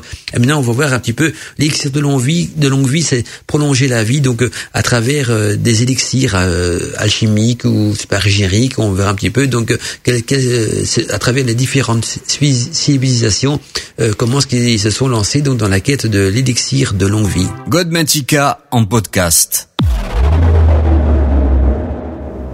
Et comme promis, donc euh, on va aborder à présent donc le terme de l'élixir de longue vie et voir un petit peu à travers les différentes traditions euh, euh, ce qu'on a retrouvé comme fragment ou en tout cas comme tentative de recherche. Il faut savoir que l'élixir de longue vie, appelé aussi donc élixir vité, appelé également donc or potable, est un élixir donc de jouvence, c'est-à-dire donc une boisson légendaire qui aurait donc le pouvoir de prolonger la vie indéfiniment ou en tout cas de conserver sa jeunesse éternellement. La recherche d'un tel élixir donc est un des buts, euh, bien sûr, de l'alchimie et les, des alchimistes de l'ancienne civilisation chinoise, de, de l'Inde et même euh, de l'Inde ancienne en tout cas, et même du monde occidental, ont consacré donc de nombreux efforts à la recherche donc de cet élixir de longue vie. Euh, l'un autre des objectifs donc de l'alchimie est le grand œuvre euh, en alchimie, c'est-à-dire la réalisation de la pierre philosophale permettant donc la transmutation des métaux euh, et l'autre objectif, objectif bien sûr classique de l'alchimie étant aussi la recherche donc de la panacée. Hein. donc la panacée c'est la médecine universelle et la prolongation donc de la vie grâce à un élixir de longue vie. Alors si on regarde du côté de la Chine, eh bien du côté de la Chine, durant l'Antiquité, beaucoup de souverains donc chinois, ils ont tenté donc d'obtenir une panacée de jeunesse, donc euh, un remède contre tous les maux qui permettrait donc d'acquérir une jeunesse éternelle et se présentant donc sous, sous différentes formes d'élixir ou même de pilules. Et à l'époque, donc à cette époque, les Chinois pensaient donc qu'intégrer des matériaux précieux qui ne pouvaient pas s'abîmer avec le temps, hein, comme l'or, le diamant, le jade, en tout cas tout ce qui tout ce qui s'abîme pas avec le temps. Hein, il y avait le jade, il y avait aussi le cinabre, ou encore même les matites pouvaient donc donner la longévité. Et justement, en parlant de l'or, l'or, euh, tout comme les alchimistes occidentaux, était donc connu comme très puissant cet effet. Et, dès la fin du IIIe siècle, donc avant notre ère, apparaît donc en Chine l'idée d'or potable. Donc vous voyez que l'or potable n'est pas euh, n'a pas qu'une source euh, donc des racines européennes, mais on retrouve ça également donc du côté de la Chine. Et puis si on regarde du côté de l'Inde, eh bien justement du côté de l'Inde, on peut retrouver aussi des similitudes avec l'ancienne Chine, euh, chez les Védas, par exemple, dans l'Inde, particulièrement donc en ce qui concerne la relation entre l'or et la longue vie. Eh bien, il y a le traité euh, d'Astar Astra, donc euh, j'espère je prononce bien, Astar Astra, qui écrit donc en le troisième siècle et le quatrième siècle avant notre ère, qui parle justement du mercure, du mercure qui tient un, rôle euh, important donc dans l'alchimie de, plusieurs traditions d'ailleurs. Et entre le deuxième et troisième siècle, justement, c'est là qu'apparaît donc l'idée de transmutation des métaux dans les textes bouddhistes déjà aussi. Donc vous voyez que même dans les textes bouddhistes qu'on traite d'alchimie, de transmutation des métaux et de l'importance aussi de cette notion que eux appellent donc euh, mercure, qui était une des clés euh, donc de leur recherche puis, on raconte que l'alchimie et la médecine orientée donc vers l'acquisition de l'immortalité soit arrivée donc euh, en Inde par la Chine. Hein, cependant, donc la fabrication des métaux euh, pour les Indiens est une mesure mineure parce que euh, ce qui les intéressait le plus c'était la médecine universelle. Donc la médecine universelle qui était quand même ce qui était surtout mis en avant. Et donc l'élixir d'immortalité était plutôt donc négligeable au niveau des Indes. Il privilégiait donc plutôt les élixirs soignant certaines maladies ou favorisant donc une longue vie. Et puis du côté de l'Europe, parce qu'on vit comme en Europe, donc si on regarde du côté donc de notre Europe à nous, là des rumeurs raconteraient que certains certains alchimistes donc plus, plus récemment euh, auraient découvert donc le secret de ce fameux élixir. Et en Europe justement, les recherches sont surtout accentuées sur la quête de la pierre philosophale.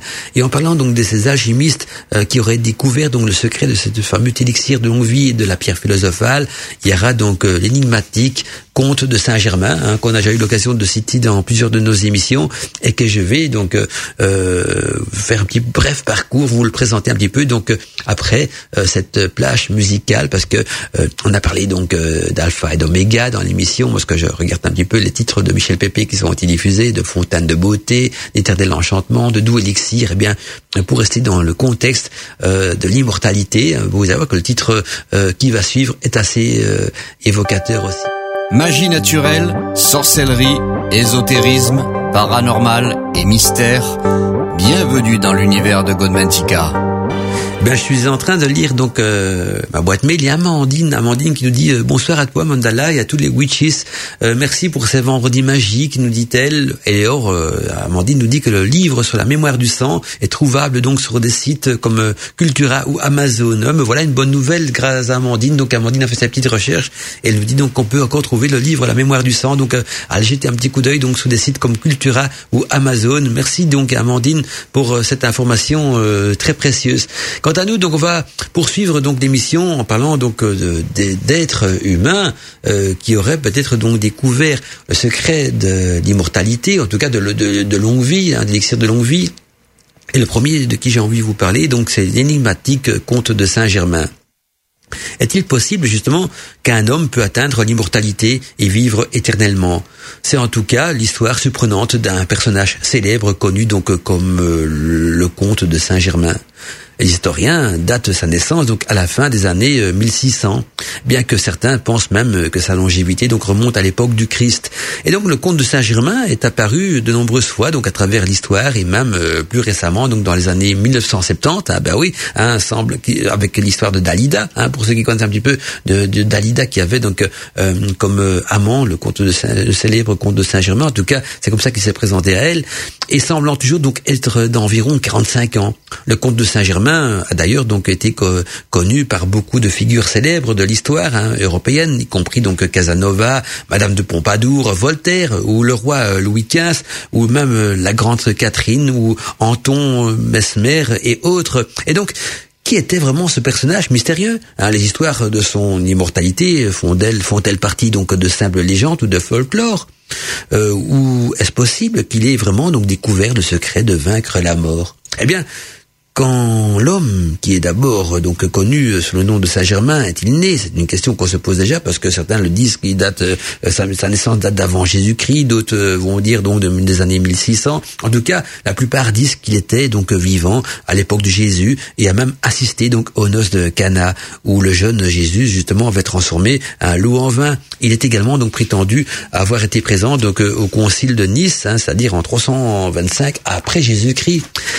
En tout cas, ce, ce qui est convenu euh, pratiquement à l'unanimité à travers chez les historiens et chez les chercheurs, en tout cas, euh, d'informations sur le fameux conte de Saint-Germain, c'est que Saint-Germain est devenu donc très accompli dans l'art de la chimie, euh, c'est-à-dire dans la science euh, mystique qui s'efforce donc de contrôler les éléments. Et l'objectif premier donc de cette pratique a été la création de la poudre de, de projection hein, ou de ou pierre philosophale, si vous préférez. Et lorsqu'il qu'elle est ajoutée cette pierre philosophale, donc à l'état à des métaux, euh, comme par exemple le plomb, eh bien, elle pouvait donc euh, les transformer en argent ou en or en or pur. Voilà. En, outre, d'ailleurs, cette puissance magique pouvait aussi donc être utilisée dans un élixir, un élixir hein, qui donnait donc alors, dans ce cas-là, l'immortalité à ceux qui en buvaient. Et le comte de Saint-Germain a peut-être donc découvert ce secret de l'alchimie, donc le secret de la pierre philosophale, ou en tout cas de l'élixir de longue vie. Saint-Germain euh, Ier est entré donc en évidence dans la haute société euh, de l'Europe en 1742. Il venait donc de passer cinq ans dans le SAS, dans le SAT, qui, qui, qui est, la, qui est qu'est la cour de, de Perse, hein, où il avait justement appris le métier de bijoutier. Il séduisait donc surtout les familles royales et les riches avec des vastes, ces vastes connaissances hein, de la science et même de l'histoire. Et puis il avait aussi un grand talent musical. Et puis il faut pas oublier que son charme euh, facile et sa vivacité d'esprit euh, interpellait tout le monde. Il parlait couramment donc plusieurs langues, donc le français, l'allemand, le néerlandais, l'espagnol, le portugais, le russe, l'anglais, et était en plus donc assez familier avec le chinois, le latin, l'arabe et même le grec ancien et le sanskrit. Et donc le comte de Saint-Germain aurait sûrement donc pu être un personnage extraordinaire qui par ses connaissances donc faisait voir qu'il était donc un homme remarquable, mais une anecdote assez étrange donc de 1760 a probablement donc donné naissance à l'idée que Saint-Germain pouvait être immortel. En effet, donc ça se passe à Paris. À Paris cette année-là, donc euh, la comtesse euh, von Georgie entendu donc qu'il y a un comte de Saint-Germain était venu pour une soirée à la maison de Madame de Pompadour, maîtresse donc à l'époque du roi Louis XV de France.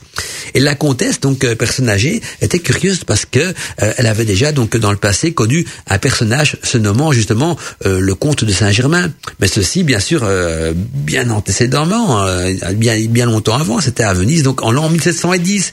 Et après donc avoir rencontré le nouveau comte portant le même nom, elle a été assez étonnée de voir qu'il paraissait avoir toujours le même âge. Euh, euh, et elle lui a donc euh, demandé si le comte de Saint-Germain qu'elle avait connu à son époque, hein, donc précédemment à Venise, était son père, parce qu'ils avaient énormément de ressemblances les deux personnages. Et lui, le comte de Saint-Germain lui répondit non, madame, répondit donc le comte, mais je n'ai vécu, je n'ai vu qu'à Venise qu'à la fin du siècle dernier. Et le début de ce siècle, j'avais donc eu l'honneur de vous faire la cour à cette époque nous dit-il. Donc, pardonnez-moi, répond la dame, mais c'est impossible, réplique donc la comtesse euh, très, perplexe, parce que le comte de Saint-Germain que je connaissais à l'époque avait déjà au moins dans les 45 ans. Et vous, euh, après tant d'années, vous paraissez avoir le même âge euh, en extérieur, nous dit, répète la comtesse à ton contexte. Voilà, un contexte. Et donc, Madame, euh, lui dit le comte, savez-vous que je suis très vieux hein, lui dit-il avec un sourire étendu. Mais alors, répliqua donc la comtesse, hein, très étonnée, vous devez avoir plus de cent ans. Ce n'est pas impossible, répondit donc Saint-Germain à sa question d'un ton assez neutre. Et puis, il a, il a continué donc à, convaincre la comtesse qu'il était donc euh, bien le même homme, en, lui relatant donc en détail hein, ben, l'histoire de leur union précédente et la vie qu'ils ont connue donc à Venise, un 50 ans plus tôt. Voilà donc euh, ce qui nous reste donc de cet étrange conte de Saint-Germain comme euh, histoire assez euh, surprenante, non?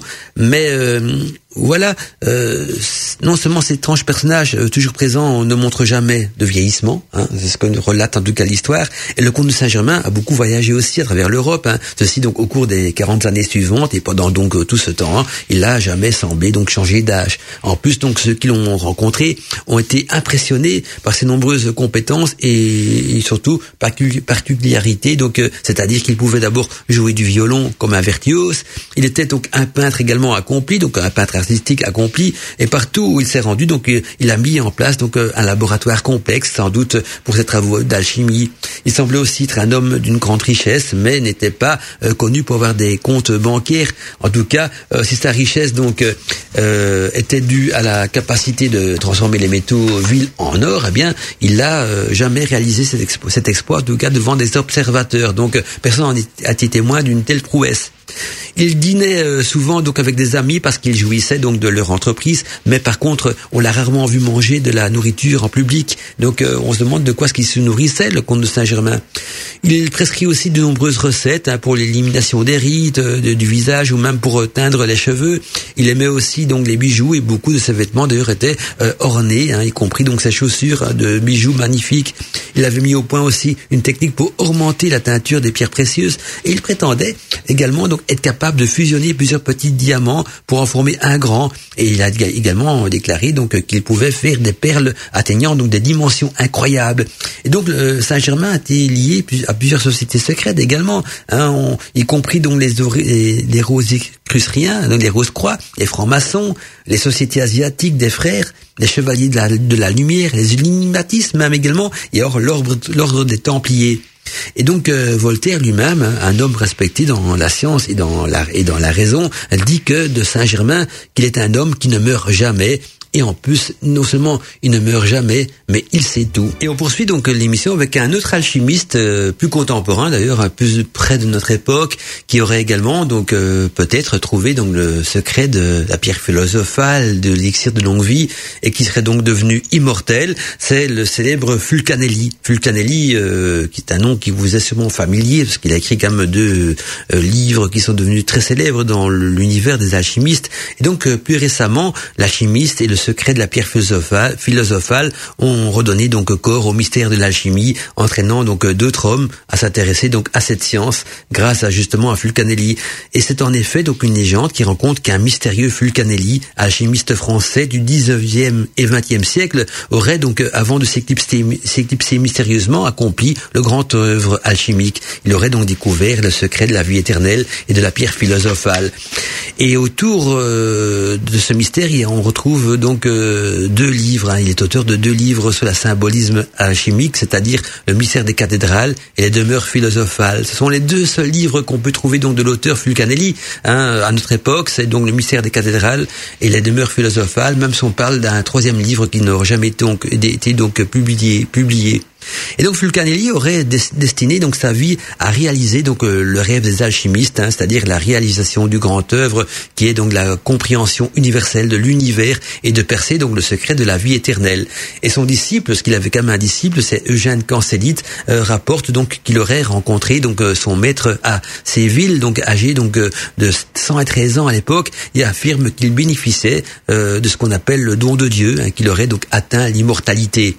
Et donc la biographie de Vulcanelli est un mystère parce que on ne sait pas qui était ce personnage qui se cachait donc derrière ce pseudo de Fulcanelli sur lequel il a écrit donc ces deux livres, Le mystère des cathédrales et Les demeures philosophales. En tout cas, quand Célite raconte donc qu'il a rencontré Fulcanelli en 1954 à Séville, celui-ci donc lui aurait dit tu me reconnais, alors qu'il était quand même déjà âgé de 113 ans, il avait 113 ans, il serait donc né vers 1841, donc si on, fait bien le, si on fait le, calcul. Et donc en introduction aux ouvrages du maître donc euh, de il parle des ouvrages du maître, c'est de Fulcanelli. Quand Célite euh, écrit donc dans l'introduction, il, écrit, il affirme que Fulcanelli aurait bénéficié du don de Dieu, euh, ce qui signifierait donc euh, qu'il aurait atteint l'immortalité. Et d'ailleurs, un, autre auteur très connu à l'époque aussi, qui a marqué un petit peu l'histoire de son époque, c'était Jacques Berger. Euh, retenez bien ce nom, Jacques Berger, qui a écrit comme des ouvrages intéressants aussi. Jacques Berger, justement, dans son ouvrage Le Matin des magiciens, un livre aussi que je vous conseille donc d'avoir dans votre bibliothèque si vous vous intéressez donc euh, au thème de l'émission d'aujourd'hui. Donc Jacques Berger, dans son ouvrage Le Matin des magiciens, raconte également donc qu'il a rencontré Fulcanelli en 1937 et que celui-ci donc lui aurait confié le secret de l'alchimie et le voici donc euh, il existe donc euh, nous dit-il un moyen de de manipuler la matière et l'énergie de façon à produire donc ce que les scientifiques euh, contemporains nommeraient donc un champ de force. Et ce champ de force nous dit donc euh, Jacques Berger dans ses écrits hein, agit donc euh, sous l'observateur et le met donc dans un dans une situation privilégiée en face de l'univers et de ce point de ce point privilégié donc euh, il a accès à des réalités que l'espace et que le temps et même que la matière et l'énergie nous masquent habituellement. C'est ce que les alchimistes appellent donc le grand œuvre philosophal. Et si vous voulez en savoir plus donc sur le sujet, là je vous conseille donc de lire le Matin des magiciens de Jacques Berger et également donc les livres de Fulcanelli, hein, les deux seuls livres qu'on trouve euh, sur le marché ou même en PDF, je pense aussi, c'est le mystère des cathédrales et les demeures philosophales. J'ai reçu un petit message de Mireille, Mireille qui je vous rappelle donc euh, est animatrice et modératrice du chat de Wishes Radio, donc le chat de Wishes Radio qui est sur le site internet euh, wishesradio.fr. Hein. Donc ouais, c'est wishesradio.fr, vous cliquez sur le bouton chat, ben voilà, vous pouvez participer aux discussions avec euh, une partie des auditeurs qui se retrouvent là-bas, un petit peu en comité hein, pour débattre ensemble donc des thèmes de l'émission. C'est Mireille qui est animatrice, modératrice, elle nous dit donc ce soir dans son message encore un superbe thème intéressant ce soir, nous dit Mireille euh, ce soir, on est en petit comité sur le chat par rapport aux autres fois, mais cela papote bien, nous dit Mireille. Merci pour les livres que tu donnes régulièrement au cours de l'émission. Je ne sais pas si tu vas en parler, mais avec Robert, euh, je lui parlais justement euh, sur le chat de Gilgamesh. Hein. Gilgamesh, voilà, et sa quête de l'immortalité. Il me disait que c'était donc selon lui un livre initiatique. Belle soirée à toi et aux auditeurs, nous dit oui, Mireille. Donc belle soirée à toi et aux, aux auditeurs de Witches Radio, notamment à tous ceux qui sont sur le chat avec toute mon amitié Mireille. Merci à toi Mireille et si vous voulez rejoindre Mireille sur le chat de Witches Radio, n'oubliez pas donc c'est sur le site witchesradio.fr. Alors en parlant d'immortalité, on a abordé donc euh, euh, la survivance de l'âme, la résurrection des, des, morts aussi euh, par des rites de, magie, donc à travers les cendres. On a vu la quête alchimique, l'élixir de longue-vie, les croyances, les religions, la réincarnation. un élément qui n'a pas été cité dans l'émission ce soir, c'est le vampirisme. Les vampires et le mythe de l'immortalité. Bah oui, les vampires aussi sont censés donc être éternels. Et donc la croyance en l'existence d'un nom, d'un d'un non-mort, hein, on va s'appeler comme ça, un non-mort ou même des revenants, encore existent depuis le Moyen Âge et les excommuniés, donc euh, enterrés, euh, on va dire à l'époque, qui étaient enterrés à l'époque euh, en, terre non consacrée, hein, donc une terre qui n'est pas consacrée, où des personnes mortes sans recevoir donc des derniers sacrements étaient les plus susceptibles donc de devenir ce qu'on appelle des non-morts, soit des âmes en peine condamnées donc à errer éternellement dans leur corps. Pour ce qui est du mythe donc de ces sœurs de sang, donc des vampires, il apparaît plus tard donc bien que l'on trouve déjà donc euh, dans la mythologie nordique l'idée que le sang octroie un pouvoir particulier. Et d'ailleurs euh, Siegfried ne boit-il pas donc dans la légende le sang de Milberljögen, hein, quelques gouttes donc de sang du dragon Fainir, hein, Fafnir, hein, qui le renda immortel hein, sous forme de vampire d'ailleurs. Et la lignée des vampires aurait donc pris naissance du fait qu'un homme aurait un jour bu un petit peu de sang d'un dragon, mais c'est surtout donc euh, à partir du 4, à partir du 14e siècle que cette croyance devient générale dans les pays de, de, l'ensemble de l'Europe centrale en tout cas, et les apparitions des vampires euh, correspondent d'ailleurs euh, étrangement avec des grandes épidémies de peste et de choléra. Ainsi donc en Silésie et en Bohème ou en Hongrie, on voit donc des morts sortir de leur tombe ou quand celle-ci donc était ouverte, eh bien les corps des défunts apparaissaient donc en parfait état de conservation et maculé donc euh, de sang. Et Jean Mariguin, un spécialiste donc du fantastique et auteur de, de 100% sur les vampires, donne une explication fort logique, mais aussi euh, terriblement cruelle à ces phénomènes. Et l'explication est la suivante, c'est-à-dire que durant les épidémies de peste, les familles étaient euh, si pressées donc d'enterrer leurs cadavres qu'elles ne prenaient pas donc toujours la peine de vérifier s'ils étaient vraiment morts. Ainsi donc les pauvres malheureux se sont-ils sans doute peut-être éveillés bien vivants dans leur cercueil, mais enfermés donc dans un cercueil ils ne pouvaient euh, sortir. Mais peu importe les explications rationnelles que l'on peut essayer donc de donner actuellement euh, à l'histoire des vampires, euh, le fait était que était là. Certains auraient vu donc de leurs yeux ces morts maculés de sang sortir de leur tombe et il n'en fallait pas plus donc pour connaître le mythe du vampire. Cette croyance était même donc si profondément ancrée dans les esprits euh, qu'en Europe centrale, donc on prenait l'habitude d'enterrer les morts avec une pièce ou même avec une pierre dans la bouche, car euh, les, les non-morts, comme on les appelait à cette époque, auraient donc pour usage de s'auto-dévorer et, que se promenant donc par la suite la nuit dans un cimetière, on pouvait donc les entendre parfois mâcher, mâcher leur propre euh, chair qui se dévorait mutuellement. Et ces fameux non-morts euh, avaient encore une particularité, c'est qu'ils suçaient, donc se nourrissaient de sang des vivants pour euh, euh, s'entretenir et rester, euh, je veux pas dire vivants, parce qu'ils étaient morts et en même temps non-morts, donc pour rester à l'état de vampirisme.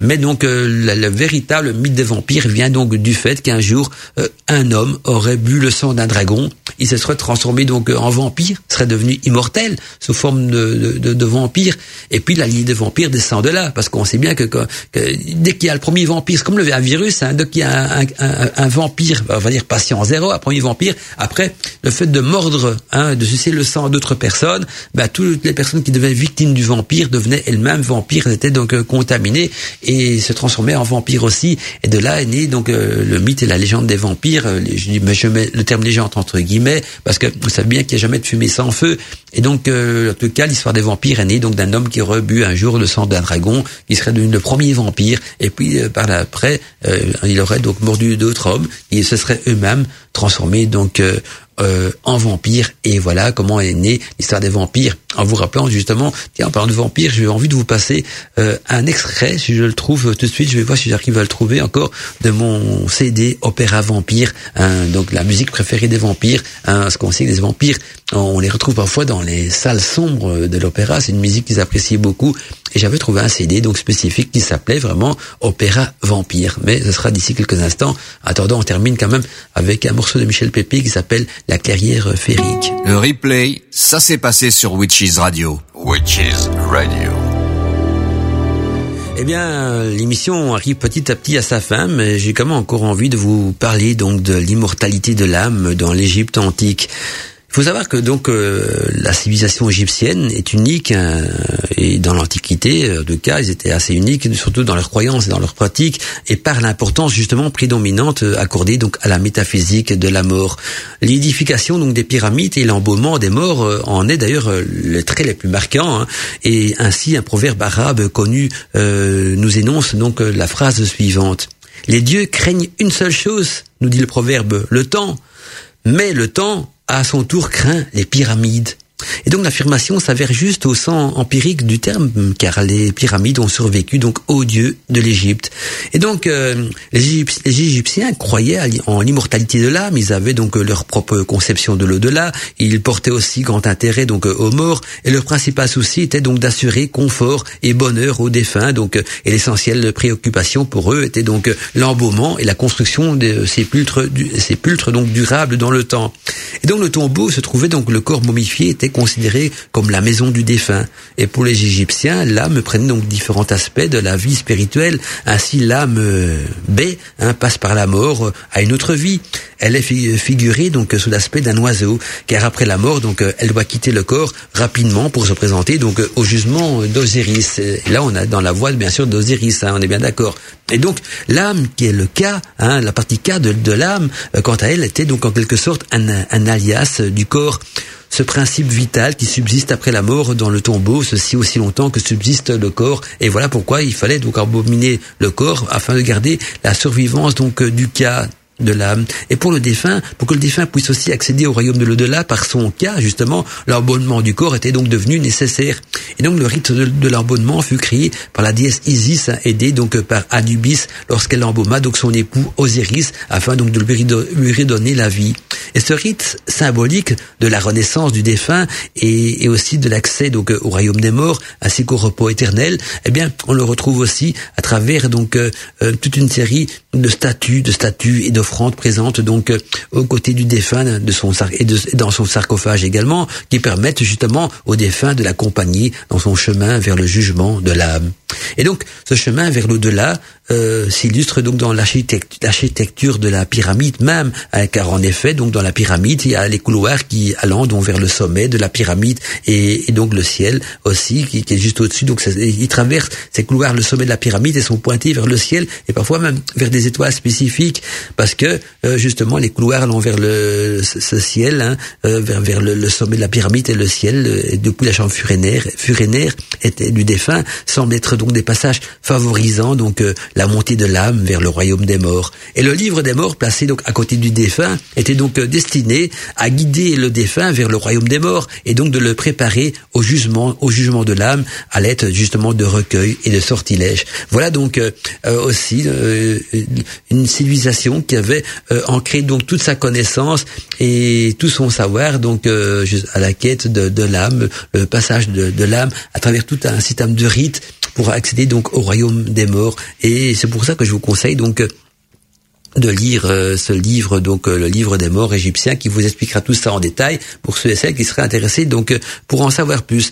Et donc euh, j'ai un autre livre à vous donner aussi, en parlant de livres, donc avant de terminer l'émission, qui reprend un petit peu globalement euh, tout ce qui a été dit dans l'émission, si le thème de l'immortalité magique, eh bien il y a un livre du même titre. C'est pour ça que j'ai appelé l'émission l'immortalité magique, parce que j'ai fait référence justement au, livre de Serge Hutin qui porte le même titre, donc l'immortalité magique. L'auteur c'est Serge Hutin, et on trouve ce livre dans les éditions Marabout, et c'est un livre qui nous explique donc euh, qu'un des rêves les plus fous de l'homme, depuis son apparition, a toujours été donc la quête de l'immortalité mortalité. Et donc à travers son livre, euh, Serge Hutin explique donc euh, les vieilles légendes, les traditions, toute une toute une riche et étonnante littérature qui en témoigne d'ailleurs euh, largement de ces traditions de, de quête de l'immortalité. Mais l'homme n'y a pas seulement rêvé, il a aussi donc nous dit Serge Hutin, il a aussi essayé donc de par la magie, par l'alchimie et même par les moyens scientifiques tout à fait rigoureux donc de se prolonger son existence sur terre et de vivre donc éternellement en dépit des lois de la physique et même des la physique peut-être les plus contraignantes de, de, de, de l'univers. Et cette quête superbe de, euh, écrite par Serge Justin la, la décrit donc euh, dans ce livre coloré euh, où justement la réalité, la fable sont toujours bon ménage avec justement une, un parfum de vérité. Donc on retiendra que le titre du livre c'est l'immortalité magique. L'auteur c'est Serge Justin et on trouve ce livre dans les éditions Marabout. Quant à moi, bien il est temps pour moi de vous quitter. Hein, il est déjà 23 heures, 23 heures donc temps pour moi de terminer l'émission. On se retrouve donc vendredi prochain pour un nouveau volet de Godmantica. Euh, il y aura également une rediffusion de l'émission d'aujourd'hui mercredi après-midi pour ceux et celles qui veulent la réécouter ou qui ont raté le début ou bien qui n'ont pas le temps d'écouter le vendredi soir. Eh bien, euh, sachez que tous les mercredis après-midi de 14h à 16h, l'émission est également donc euh, rediffusée en replay sur Witches Radio. Mais voilà, donc euh, en attendant, mais passez une bonne soirée et on ce sera un, un, thème qui reviendra aussi donc bientôt dans les débats libre antenne parce qu'il y aura un débat libre antenne qui sera le, une première sur euh, Radio et surtout les radios qu'on a déjà fréquentées. C'est jamais un sujet qui n'a encore jamais été traité, donc euh, on va traiter de l'alchimie et on va essayer donc d'avoir un invité donc sérieux à ce niveau-là pour venir en, en, discuter avec nous, et nous présenter un petit peu comment fonctionnent ces recherches et sa quête de l'alchimie et qu'est-ce qui se passe justement dans ces laboratoires secret et mystérieux, donc des alchimistes. Donc on va essayer d'avoir euh, un invité à ce, niveau-là. J'espère, j'espère bien que voilà que je pourrais avoir euh, donc euh, quelqu'un de, sérieux. Je pensais donc à Vincent Louvergne, on va voir. Hein, je, si jamais il n'est pas disponible, on va, je, je connais un deuxième, donc qui pourra peut-être venir en parler aussi. Je vous en dis pas plus. Je vais pas mettre la charrie avant le but, donc on verra bien comment ça va se dérouler. En tout cas, belle soirée à tous et à toutes. Bonne écoute de, de Witches Radio. La musique continue non-stop, 24 heures sur 24 et 7 jours sur 7. Et après le générique de fin d'émission, comme promis, je vous passe quand même également donc un extrait donc donc de mon CD Opéra Vampire, hein, le CD favori des vampires. Et donc euh, j'avais trouvé ce CD dans une brocante et j'ai envie donc de partager avec vous un extrait donc de ce CD. À bientôt mes amis. C'était Mandala Chakra avec vous dans Godmantica. Mandala Chakra, une voix à la radio. Tous les vendredis soirs, 21h-23h, c'est Mandala Chakra sur Witches Radio. Un univers initiatique et plein de magie vous attend dans Godmantica.